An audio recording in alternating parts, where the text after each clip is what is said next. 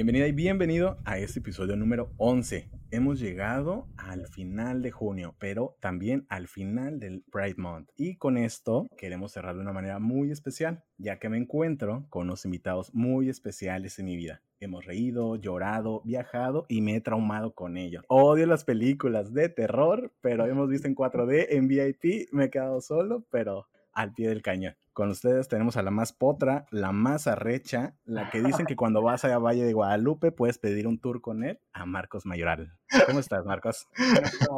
Nuestro, día de viaje también. Pues gracias por la presentación, Alexis.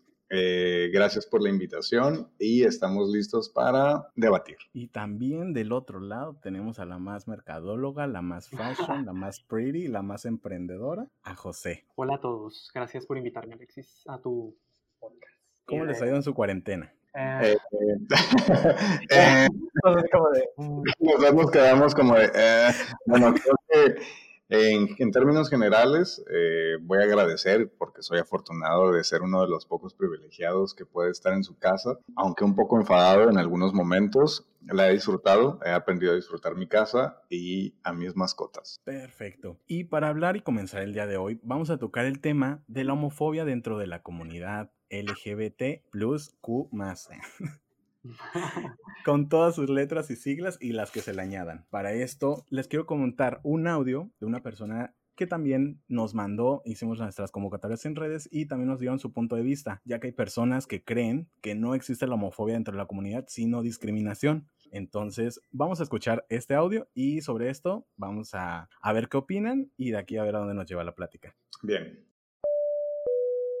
yo creo que más allá que homofobia, lo considero discriminación dentro de la misma comunidad, porque mm, todos estamos formando una identidad, formarnos o al hacernos parte de, la comunidad o no. Cada uno decide, decide con qué se siente identificado y con qué no. Pero sí considero que, que es discriminación porque hay personas que se sienten con la total libertad de ofender, de agredir, de señalar a una persona solo porque no cumple con sus expectativas o con las características a lo que tú te identificas, ¿no? Y creo que este si ya se ha luchado mucho por que se le dé el lugar a esta comunidad en, la sociedad, pues creo que el error que se comete desde dentro es, es eso, ¿no? De, de no tolerar las diferencias. Creo que existen muchas personas dentro de la comunidad o dentro de la misma heterosexualidad que les cuesta o que carecen de eso, ¿no? De la tolerancia a, las, a las diferencias o a la diversidad. Entonces creo yo que, que va más, más allá. Todos estamos como en este trabajo, en este crecimiento personal de, formarte una identidad y creo que otra persona no tiene derecho de venir a señalarte, de venir a discriminarte por, por tus gustos, por tus preferencias, por, por lo que tú estás creando en ti y peor aún viniendo de una persona que, que es como tú en el sentido de que también ha, ha, llevado un proceso, si no similar, pero sí es un proceso de identidad de género, ¿no? Entonces creo yo que es discriminación. Muy bien. ¿Qué les parece? Gracias a Felipe por su opinión. Pues... Ok. Creo que le deseo la palabra a José. Sí, iba a decir que dispensen el sonido de la alarma que se escucha aquí afuera. Pero, bueno, pues como Felipe, igual creo que sí existe un tipo de discriminación en, en, la comunidad. Personalmente yo no lo he, lo he vivido como en persona, pero sí lo he mirado mucho en, en redes sociales, más en Twitter últimamente, donde pues ahí están los ataques y, los tweets este, atacando a la comunidad, ¿no? No sé qué alguien más quiere agregar. Refiriéndonos al, audio y a nuestro punto de vista muy particular, yo concuerdo mucho con lo que compartió Felipe en el audio, ¿no? Eh, la homofobia entre la comunidad es más que nada discriminación. Es por esa eh, programación que tenemos desde muy chicos en el cual el afeminado el pasivo en el rol sexual es mucho menos, muy bien, porque se, se asemeja a la mujer. O sea, ya tenemos una, condición machista en la programación en la cual la mujer es menos, por lo cual el pasivo, el femenino, también es menos, lo subajamos en su mayoría. Eh, y en cambio, pues el activo, el, macho, el hombre, el que juega el rol del, hombre, eh, posiblemente en, en, la pareja, se le ve con más respeto, ¿no? Y con admiración. Incluso las mismas amistades, te voy a decir como anécdota personal, te pueden llegar a dar un, un comentario entre positivo y a la vez de reflexión, en el de, ah, qué padre, pues me, ¿sabes por qué me caes muy bien? Porque no eres como los demás. Tú eres masculino, tú no eres femenino, tú eres eh, más centrado, tú eres mucho más, etc., etc. Entonces, te quieren halagar, pero a la vez, claro que lo hacen, pero a la vez, si eres una persona más consciente, muy bien, te puedes poner a reflexionar al respecto el por qué mi virilidad o más mi masculinidad tiene que ser mejor y, lo tomas como punto de aceptación para poder caerte bien o para poder eh, incluirme en tu círculo de amistades o en tu círculo social. Ahí es donde creo que reside nuestra discriminación, ahí es donde reside nuestra homofobia. Y a lo largo de todos estos años eh, he aprendido a ser mucho más tolerante y a ser mucho más consciente de todo lo que me rodea y de lo que es mi entorno. Como, un homosexual más en, el país. Sí he vivido homofobia, he vivido discriminación también, pero también la he cometido. Entonces, quiero ser congruente con lo que estoy diciendo porque lo he vivido. Entonces, vuelvo, vuelvo, a lo mismo, concuerdo completamente con Felipe en el audio porque definitivamente me inclino más a discriminación que a homofobia. Sí, me, me, recordó un poco ahorita lo que dices, este, también porque pasa mucho en las familias que te preguntan, ay, pero a ti te dan o tú das, porque también de eso depende qué lugar ocupes, porque si te dan un nivel de respeto, ajá, vales menos. Pero ustedes, ¿cuáles creen que sean lo que haya alimentado a, a que sea así, a el, aparte del machismo, claro, eh, ser pasivo, ser afeminado, afeminado, o sea, ¿qué, ¿qué, creen que es lo que sea que esta imagen destruya lo que otras personas piensan de la masculinidad o lo que se espera de, de un hombre? Bueno, ahorita nos estamos enfocando completamente en la homosexualidad entre hombres pero bueno, también está entre las mujeres. Nosotros los hombres muchas veces discriminamos a las mujeres lesbianas. No entendemos posiblemente por qué una transexual, por qué un travesti, por qué, eh, no sé, eh, otra persona con otro gusto completamente diferente, incluso a los bisexuales. Entre nosotros hemos dicho, ¿sabes qué? Los bisexuales no existen, se están haciendo pendejos. Y creo que el por qué, eh, lo repito, es la programación que tenemos desde niños. ¿Por qué? Porque lo viví y porque conozco a muchas personas que desde eh, la infancia han sido programados a ver al afeminado o a la machorra como mal, como que no tiene lugar. ¿Algo que decir, José? Sí, yo, bueno, pues antes de que pues, sucediera lo de este episodio, quise investigar, ¿no? Porque realmente no, hay muchas cosas, que, muchas cosas que no sé, obviamente. Y encontré un artículo que escribió Abraham Cerrato y Raúl Balbuena. El artículo se llama Calladito y en Oscuridad, Heteronormatividad y el Closet los recursos de la biopolítica, así se llama. Está muy, está muy largo, pero está muy interesante. Al principio habla sobre algo que se llama biopolítica, que honestamente, por más que lo leí, no lo entendí muy bien. Pero en este artículo menciona que la heteronormatividad es una, ideología sexual que aprueba y prescribe la heterosexualidad como una asignación este, natural y procede de la diferencia biológica asociada a la reproducción de la especie. O sea, como que ese es el objetivo, ¿no? De, del sexo, ¿no? Y en esta ideología pues se espera que todos sean hetero, ¿no? O sea, todas las personas, tanto hombres y mujeres, que pues su, gusto, su preferencia sea heterosexual. Pues es por eso que también es tan castigada, ¿no? La, homosexualidad y, se estigmatiza mucho por esto también, por esto mismo.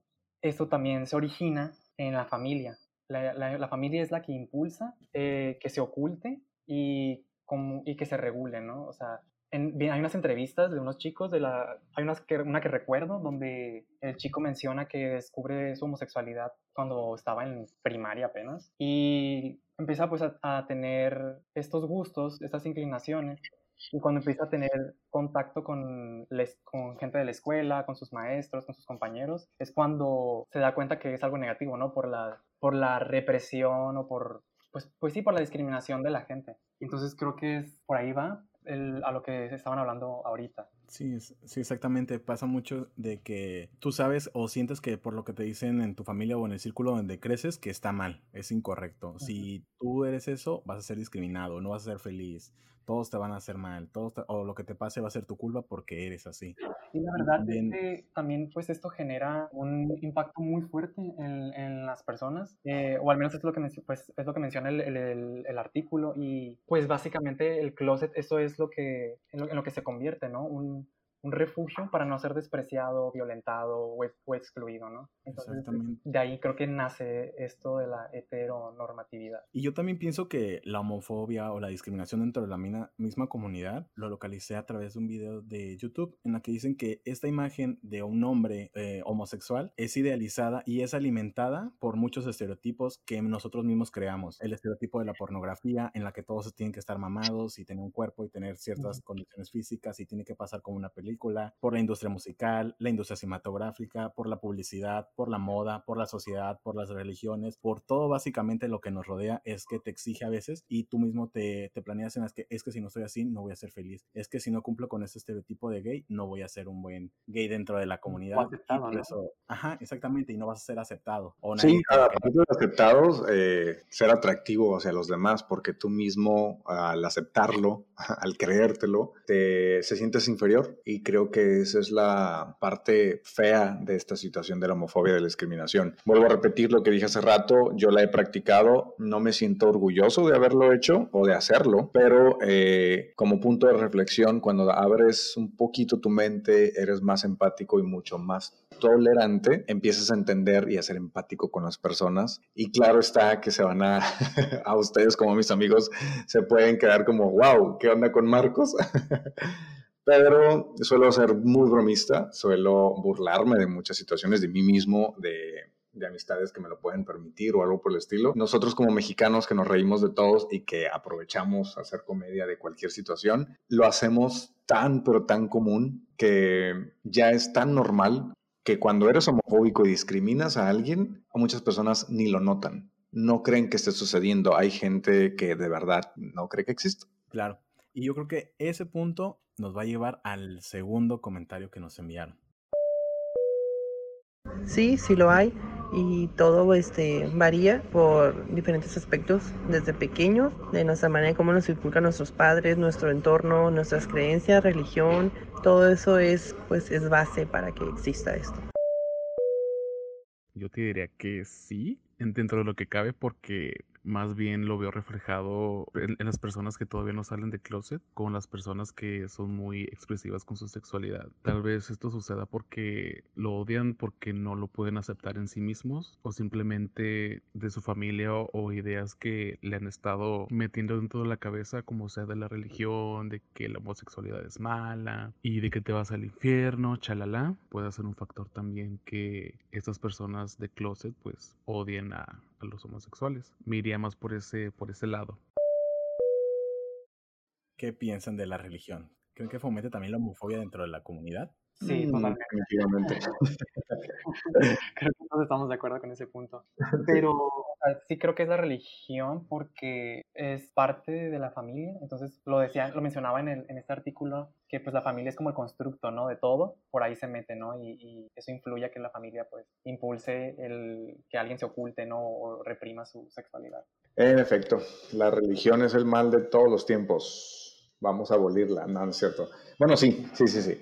Pero eh, definitivamente, hablando de religión y homosexualidad, eh, en cuestión de preferencias sexuales, repercute mucho, creo, en la parte en la que la religión obviamente tiene sus ya preceptos muy marcados, ¿no? Hombre, mujer, simplemente es procreación por situaciones divinas, eh, reproducción, etc. ¿no? Entonces, la fornicación entre hombres, entre mujeres, no está bien vista nuestras familias están programadas y creen fiel y firmemente en eso, por lo cual todo eso eh, se ha transmitido por generaciones y va a seguir transmitiéndose porque socialmente todavía estamos creyendo que esa es la manera correcta. Como comentabas este Marcos, pues sí, lamentablemente muchas veces todos hemos sido racistas, hemos sido homofóbicos, misóginos, machistas, todo, todo lo, lo, malo que a lo mejor no éramos conscientes. Pero ¿qué es lo que a ustedes los ha hecho despertar o ser cada día un poco más conscientes o voltear a ver y decir, hey, eso no está tan cool como yo pensaba, no es tan divertido porque al final dañamos a otras personas? ¿En qué momento sienten ustedes o qué es lo que les ha ayudado a despertar que creen que la gente a veces no ve, lo pasen como su vida normal y podría ayudarles para eh, a lo mejor reflexionar y pensar antes de decir algo que pueda dañar a otros? Pues yo personalmente he tenido, pues he buscado un crecimiento personal a lo largo de estos dos años, pues ustedes ya sabrán, ¿no? ya les he contado y demás. Creo que ponerte en el lugar de la otra persona. Tú no sabes si realmente eso que dices o eso que haces le puede afectar. No sabes qué historia tiene. Creo que eso sería la, la base para, pues, para entender todo el, problema, o sea, ser empáticos. Sí, definitivamente la empatía es la que en lo personal a mí me llevó a, cambiar un poquito, ¿no? Mi manera de, de, ver las cosas, la perspectiva, entender que no todos pensamos de la misma manera, no sentimos de la misma manera, no somos igual en muchos sentidos y eso, créanme, en lo personal me ayudó muchísimo, en crecimiento, eh, en muchos sentidos, a decir, ¿sabes qué? Pues no está bien, no está padre que yo como persona en la cual quiero crecer, quiero evolucionar, siga teniendo esas actitudes, esos comentarios, esas malas maneras hacia los demás, que muchas veces te las guardas y te las callas eh, o las dices en un grupo de amistades en las cuales crees que está bien decirlo porque pues te lo aplauden, ¿no? Y, se vuelve algo chistoso. Pero no está padre porque así como a ti te puede beneficiar un comentario, a otra persona la puede destruir por completo. Entonces, jugar con las emociones y con la mente de otras personas es lo que no está padre, independientemente de si se sienten o se van a sentir mal o no por tu opinión, simplemente. Yo considero que como sociedad estamos muy lejos de poder alcanzar ser una sociedad mucho más empática, tolerante en todos los sentidos hacia las personas con preferencias sexuales o religiosas o espirituales, de cualquier creencia diferente a nosotros. Cuando nosotros aprendamos a respetar el pensamiento y opinión de los demás, creo que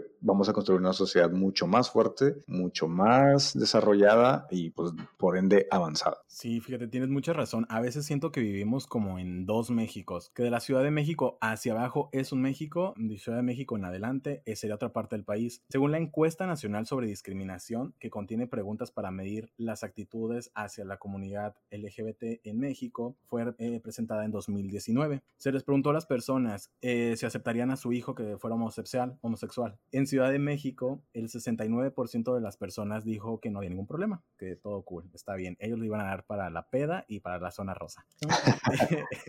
Sin en cambio, en Chiapas, solamente el 31% dijo que estaría de acuerdo. Eso quiere decir que 7 de cada 10 serían rechazados en su hogar en una cuestión de confinamiento, recuerdo cuando la señorita Maxice, expresidenta de CONAPRED, presentó en, durante la pandemia en una conferencia de prensa las estadísticas de todas las llamadas que muchas personas están presentando porque han sido víctimas o violentadas en su casa, porque fueron corridos, porque no tienen dónde irse, porque en su trabajo los, eh, los corrieron literalmente porque tenían VIH o alguna otra condición eh, relacionada a su sexualidad, pues realmente son cuestiones que, que sí, sí muestran también un reflejo de que no estamos tan, tan avanzados como creíamos. Probablemente las generaciones anteriores eh, no tienen idea o tienen sus ideales y sus planes de vida pero no coinciden con los que ya están actualmente con el mundo. Y esto me recuerda mucho que estaba hablando la semana pasada con un amigo que decía, es que los gays exigen muchos derechos, pero no los dan, exigen tolerancia, pero no la dan. Yo siento que no necesariamente es que así sea, simplemente no hay una generación adelante de nosotros que nos dé, nos guíe el camino y nos diga, ah, mira, es por aquí, por aquí se debe hacer esto. Simplemente al final todo es prueba y error, como de esas primeras generaciones en las que ya viven más de, pues, de libertades, de derechos, de poder expresarse, de poder salir un poco mejor a como eran años anteriores. Siento que tampoco hay como un camino que nos diga, ah, es que es por aquí, ah, es que así se hacen las cosas. Simplemente siento que al final todos estamos aprendiendo en este camino, pues para construir una, una sociedad más inclusiva, más tolerante y menos, menos racista. Sí, sí. que creo que este camino ya se está haciendo por todo lo que se ha venido suscitando, ¿no? De que, pues lo de Chumel Torres, ¿no? O sea, que ya la gente empieza a brincar a esas cosas que pues no están bien, pues eso sirve de ejemplo, ¿no? Para generaciones que vienen atrás. Sí, sí, sí, una sociedad un poco más despierta. Se ha visto en muchas situaciones que ya la gente, obviamente con el poder de las redes sociales, ya levanta un poquito más la mano, hace ruido, se manifiesta. Eso es lo padre que, está sucediendo ahorita aquí en México. Digo, nosotros como con nacionales aplaudimos que muchas minorías estén levantando un poquito la voz. En lo personal ya soy un poco más empático con eso. Creo que mi experiencia al respecto con eh, las travestis, que por lo regular no me gustan, no, no me siento como atraído a ir a ver un show travesti solamente para admirar su arte o, el programa este de Netflix, el uh, RuPaul. Todavía no llego a ese, a ese punto de que, que me gusten, pero respeto, obviamente, sé que pueden ser unas personas magníficas y que son seres humanos que valen un chorro la pena. Antes, digamos, en mi ceguera era como de, ah, bueno, es travesti, es este tipo de persona, hace esto, hace lo otro, y automáticamente había un bloqueo, ¿no? En mi manera de pensar. Y ahorita ya lo veo completamente diferente, ¿no? Esta parte en la que un ser humano puede abrir un poco más los ojos y ser más empático es lo que me encantaría que le sucediera a la mitad de México, que pudiese ser mucho, mucho, mucho más empática. Como, le, como les repito, ¿no? no solamente con esto, pero como ahorita es el tema, pues sería lo ideal. Ojalá ya en un futuro realmente esa estadística de, de 6 de 7, si está, si está correcto. Mm, eran, 3 de, 3 de, eran 7 de 10. Ah, perdón, 7 de 10, ando súper mal entonces. 7 de 10, o sea, que esa estadística, que ese número pudiese ser mucho, mucho, por mucho, por mucho este, inferior y que más familias aceptaran a sus hijos tal y como son y que si por alguna razón crean que necesitan ayuda, que la pidan. Para, para eso hay instituciones y hay profesionales en la salud mental para que puedan guiar mejor las decisiones de los niños, de los adolescentes y claro, de adultos también. ¿Por qué? Porque posiblemente como adulto no tuviste una formación ni un criterio para poder pedir eh, ayuda y ya de grande crees que ya no hay solución. Yo creo que se puede con simplemente pedir ayuda. Sí, y fíjate, eh, lo que estoy viendo ahorita con las estadísticas es que Chiapas les preguntaban muchas cosas. Si ustedes le rentarían a una pareja homosexual y dijeron que no, que si están de acuerdo con el matrimonio homosexual, tampoco. Les gustaría que eligieran para presidente a alguna persona gay o lesbiana, tampoco. Pues Entonces siento, siento que, que, ahí hay que hacer una campaña, hace falta una marcha en Chiapas, hace falta más arcoíris, yo creo, y hace falta que llegue un arcoíris para Chiapas. Digo que hagamos una caravana ahora en Chiapas. Que hagamos todo, pero bueno, digo, allá en cualquier parte de la República o en cualquier parte del continente, donde sea, va a existir la homofobia, ahorita desafortunadamente, porque hay países incluso de primer mundo, hablemos de Rusia, o sea, la situación de intolerancia y de homofobia hacia sus connacionales, de que incluso ejercen violencia en las calles, que los ponen presos, etc. Entonces, no estamos exentos en ninguna clase social o en ninguna sociedad acerca de, de la homofobia, ¿no? Pero ya retomando la parte de la homofobia dentro de nuestra comunidad, de nuestro entorno, eso es lo más grave porque puede hacer hincapié en cómo nosotros mismos hacemos a un lado a ciertas personas, las llevamos simplemente a alejarlas. ¿Por qué? Porque no son iguales a mí, porque posiblemente no tienen tu misma capacidad, porque posiblemente viven en una zona no tan bien como tú quisieras. Entonces, yo creo que debemos ser más empáticos con nosotros mismos, hablando muy seriamente entre nosotros los que pues, somos homosexuales. Ser más empáticos y mucho más tolerantes y respetarnos. Ese es mi punto de vista ya muy general. ¿Tú qué piensas, José? ¿Sobre qué? Sobre todas las estupideces que acaba de decir Marcos, claro que sí. Por dos. ¿Qué podemos practicar? ¿Qué podemos hacer para erradicar la homofobia dentro de la comunidad? Porque, por ejemplo, para empezar, si van a utilizar la aplicación del antifaz, el Tinder o cualquier otra, dejen de poner cosas como no esto, no el otro, no ves, no obvias, no esto, no, no, o sea, no dejen de estar etiquetándose y discriminando como diciendo, ay, bueno, si tú eres así, no te quiero porque vales menos. Si tú eres así, no me interesas porque esto. Una cosa es cuestión de usos y otra cosa es ya hacer y atacar a las demás personas. en el avión. Es que no manches. También hay un chorro de ruido ahorita que pasa y me distrae un chorro. Ya me perdí lo último que hice por escuchar la es, es como el meme ese de, ay, una mosca y se pierde ahí en la mosca. Sí, ya se mató Valentín. ¿Qué practicas o cómo puedes evitar o erradicar la, la homofobia como persona homosexual dentro de la comunidad? Pues principalmente tratando de compartir qué es lo que sé, a lo que creo que es correcto y lo que no lo es. Pues obviamente también ser muy empático con las personas, ¿no? Saber que cada persona tiene su forma de expresar su sexualidad y que pues eso a mí no me incumbe, a mí eso no me hace daño. Pues respetar, ¿no? O sea, y yo, por ejemplo, me voy a sincerar un poco como se sinceró Marcos con respecto a lo que piensa sobre la gente trans. Yo antes, cuando estaba en, en Twitter, como siempre, miraba como fotografías de las personas que iban a las marchas y siempre eran como, estaban desnudos o casi desnudos o cosas así muy extrañas que en ese momento consideraba extrañas. Y yo decía, es que porque tienen que ir vestidos así para exigir respeto? O sea, así la gente nadie los va a tomar en cuenta. Yo era de los que pensaba así. Pero ya después me puse a analizar y, y yo decía, pues bueno, es que a lo mejor así le gusta, así se expresa. Y pues a mí realmente no me hace ningún daño, o sea, mal, o sea no pasa nada. Deja a la gente ser y, y vive tu vida. Es que con los niños no. Con los niños no. Con los niños no, hashtag con los niños no. No, fíjate que retomando un poquito lo que dice José acerca del Pride, ¿no? De, del orgullo gay. En el orgullo gay, me imagino que en cualquier parte del mundo donde se celebre el desfile, la discriminación interna, vamos a llamarlo así, ha de estar en su máximo esplendor, porque como lo dijo es José, ¿no? Es como de, oye, pero ¿por qué así, no? ¿Por qué tiene que desnudarse? ¿Por qué tiene que verse grotesco? ¿Por qué caer en lo vulgar? El Pride se volvió eso, se ha vuelto eso. Yo he visto un desfile del Pride de lejos, no quise ser partícipe, porque como les comento, en, en mi manera de ser, yo no me siento orgulloso de ser este, homosexual. Simplemente soy homosexual, no me meto con las preferencias sexuales de otras personas y requiero lo mismo, no que no se metan en las mías. No me tengo por qué sentir orgulloso de, pero también entiendo el por qué muchas personas se pueden llegar a sentir orgullosos de ser homosexuales, ¿no? Del gay pride. Porque la lucha de ciertas personas es la que ha causado que ahora muchas personas homosexuales seamos aceptadas socialmente, que nos vean con respeto o que nos vean simplemente como uno más y no solamente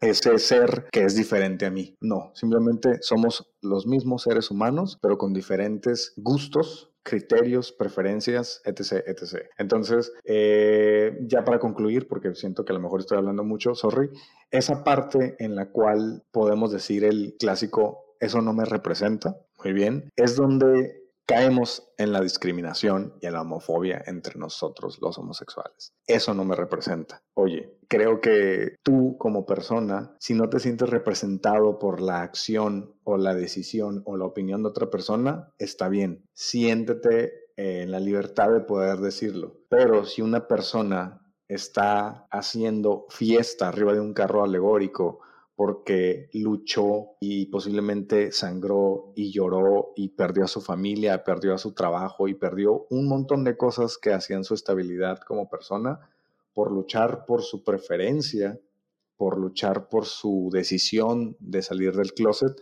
hay que respetarlo y hay que ser muy, muy, muy empáticos, digamos como abrazar ese, ese orgullo ahí es donde yo me puedo sentir orgulloso de las personas que han derrumbado muros y que han derrumbado estereotipos, como haya sido, como lo hayan hecho, de una manera grotesca, vulgar, como sea, pero que se sientan a gusto con sus decisiones y que gracias a esas decisiones nosotros ahora podamos ser quienes somos dentro de esta sociedad un poco más libres. Sí, realmente no, no, se sabe, ¿no? O sea, la historia de cada persona y por qué, por qué lo hace, ¿no? O sea, por qué hace lo que, lo que está haciendo en, en, en la marcha. Entonces, nadie conoce sus, sus luchas. Sus razones, motivos. Sí, ah, exacto. O sea, y, pues si así lo quiere expresar, está bien, o sea, no pasa nada. Realmente no, no afecta a nadie. Muy bien. ¿Y tus conclusiones, José? Ya las dije. ¿Era eso? Era eso. Okay. Para editarlo. Es que yo todavía sigo como con la duda de, ¿esto era la heteronorma o era Pero bueno, mi conclusión es que si se topan con alguien que los quiera reprimir en cuanto a su forma de expresarse sexualmente o sus gustos, pues que no le hagan caso. o sea, que piensen en la persona, o sea, qué, qué historia trae o sea, no saben por lo que han pasado. Y si eso es alguien que es gay, es dentro de la comunidad, pues imagínense pues, qué educación debió de haber recibido, ¿no? O sea, o sea, reprímete para que seas aceptado, ¿no? Por los demás. Entonces, yo honestamente no tomo ya mucha... Valentina. Ya, ya se despertó y aquí anda enfadando que quiere nieve o no sé qué chingados. Pero ajá, el punto era que, ay Marcos, ya me, ya, el hilo, ¿dónde? Es muy fácil desubicar a José, ya nos dimos cuenta. Sí. Ya, ya, ya vimos. Yo, ya no, ajá, no hay que prestarle atención a estos comentarios y que lo vean como personas tan, que realmente están muy reprimidas y que no tienen otra forma, no les enseñaron a expresarse de otra forma y por eso son así. Entonces, lo más que, puede, que podemos hacer todos es como, ok, ser comprensivo y entiendo que piensa así, pero pues no va conmigo y yo lo voy a seguir haciendo, ¿no? Entonces, básicamente, ah, esa es mi, mi conclusión. Perfecto. Muy bien. Pues sí, yo creo que básicamente siempre, nunca dudemos. Yo sé que a veces o cuando estamos más jóvenes no sabemos realmente si es lo correcto, si es un buen momento para expresarnos, para ser como somos, si en verdad tenemos dudas a lo mejor de nuestra identidad, pero pues al final er, eres único, tu identidad la vas a cargar contigo, entonces no te conviene repelerla, simplemente abrazarla y aprender a vivir con ella y verás que conforme pasa el tiempo, la vida, Dios, en lo que creas, te va a acomodar con las personas correctas para que tú te desenvuelvas en un ambiente sano, que es donde todos deberíamos encontrarnos. La pertenencia a tu sexualidad, al quién eres, a que no te representa nada más el hecho de que seas gay, sino lo que logres en la vida, pues también es muy importante. Yo creo que eh, algo que nos falta agregar, ya para poder concluir, es la opinión acerca de la CONAPRED como situación, como situación actual actual, independientemente de que el tema eh, no sea exactamente por el del cual estamos debatiendo, estamos hablando, el hecho de que quieran disolverla con APRED me ha puesto, pero sí que como gato disco. No puede ser que por. Las eh, locuras del emperador vayamos. esperas que... ¿Cómo? Imagínate, o sea, ni siquiera sabía que existía. Entonces... Es que es un imbécil en toda la excepción de la palabra. Discúlpenme por mi discurso de odio. Pero estamos hablando de empatía, tolerancia. empatía, tolerancia, respeto, pero definitivamente este señor no entiende nada de eso porque quiere disolver, y estoy casi seguro que dio una orden para disolver, esta dependencia que ayudaba a evitar la discriminación foros de debate y todas estas herramientas necesarias para ser una sociedad mucho más inclusiva. Ahora, gracias a su mala memoria y a sus, digamos, anchas, ¿ok? Ahora va a desaparecer este organismo tan necesario en el país. De verdad, qué rabia. Sí, la verdad, a mí también me molesta mucho porque al final yo sí tengo amigos que llegaron ahí a la CONAPRED porque no les daban su medicamento para el VIH, porque a lo mejor fueron discriminados de algún antro, algún lugar, y lo que hacía la CONAPRED era mandar eh, hacer un curso para que ese establecimiento no pudiera abrir hasta que enseñaran a todo el personal cómo tratar, cómo ser inclusivos, cómo ser respetuosos de la diversidad. Entonces, la verdad, no se me hace una razón suficiente o que opaque un foro de debate que ni se llevó a cabo para disolver toda una dependencia y trabajos de hace más de 17 años. La verdad, eh, pues sí, el trabajo de todo lo que hace la CONAPRED es impresionante, es admirable. Yo creo que son de las pocas cosas en las que las personas indígenas, las minorías, los grupos LGBT, también son los que lograron que les dieran seguro social las trabajadoras del hogar, cosa que obviamente no se daba anteriormente y no fue por, pues si no hubieran sido por ellos, no sabemos realmente cuántas personas ahorita que trabajan en casa eh, tuvieran esta ayuda o el seguro. Entonces, la verdad, sí, sí me molesta mucho. Espero que no, no desaparezcan. Sí me duele que haya renunciado la presidenta Maxice porque pues sé que es una mujer súper preparada, inteligente, o sea, ella sabía y era la persona indicada. Ella no aparentaba, como lo dijo el presidente, ella no simulaba, ella todo el tiempo trabajó y pues me consta que llegaron a hacer muchas cosas por personas que lo necesitaban o que tú sabías como persona gay o homosexual que, ay, no sé, como ahorita en la situación del COVID, de, ay, me están corriendo en mi casa, ellos te iban a decir dónde te podías quedar, cómo proteger tu integridad. Entonces, sí se me hace una exageración que por un foro que no se llevó a cabo, que no, que al final lo cancelaron, haya llegado a tanto. Entonces, sabemos que a lo mejor eh, es más fácil echarle la culpa a la CONAPRED que aceptar que a lo mejor tú no te acordabas que existía esta dependencia, que tú pusiste a esa persona como al frente de, de ella. Pero bueno. Pero bueno, en este país estamos viviendo actualmente. Esperemos el retroceso de muchas instituciones, de muchas libertades y de muchas garantías. Así que bueno. con besos y abrazos y el santito. el detente.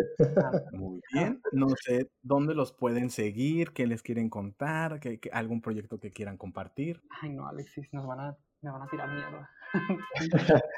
No, en este caso yo creo que como foro de debate aquí concluye mi participación. Yo no soy muy bueno hablando, no soy muy bueno expresando mis opiniones y mis ideas, pero espero haya servido. Entonces, eh, a los que me quieran seguir para mis idioteces en mis redes sociales con mi nombre Marcos Mayoral o en Instagram como Adrián Mayoral. Sería todo. Muchísimas gracias por la invitación. ¿Y tú, José? Parece que sabes expresarte, Marcos, ¿eh? ¿Correcto, no? Bueno, ahí me pueden seguir como arroba goodbyetete en Instagram y en, en Twitter. Y gracias a Alexis por invitarme a, a compartir un poco de, de esto, ¿no? Que, que es un tema que la verdad pues sí nos debería de interesar a todos. Y pues gracias. Perfecto, hemos llegado hasta el final de este episodio. Yo sé que nos encanta la tecnología, la ciencia, todo, todo, todo eso que, que cada vez está avanzando mucho más, pero también es necesario a veces detenerse, ver lo que ocurre también en el mundo, que es donde estamos parados y hacia dónde tenemos que ir. Entonces, juntos estamos construyendo este camino porque al final es el mundo que le vamos a dejar a las futuras generaciones y está en nuestras manos decidir qué vamos a hacer, qué es lo que queremos. Entonces, cuídense mucho, les mandamos un fuerte abrazo. Si no tienen amigos, nos pueden escribir a través de nuestras redes porque pues estamos abiertos a todo. Estamos muy abiertos. Pues no tanto porque estamos en cuarentena, pero bueno, Saludos, que descansen amigos. Chao. nos pueden seguir en Volando Alto Podcast en Twitter e Instagram y Volando Podcast en Twitter. Mi nombre es Alex Vivanco. Y recuerda, el mundo sería mejor si hiciéramos un esfuerzo por ser menos horribles el uno para el otro. Nos escuchamos en la próxima.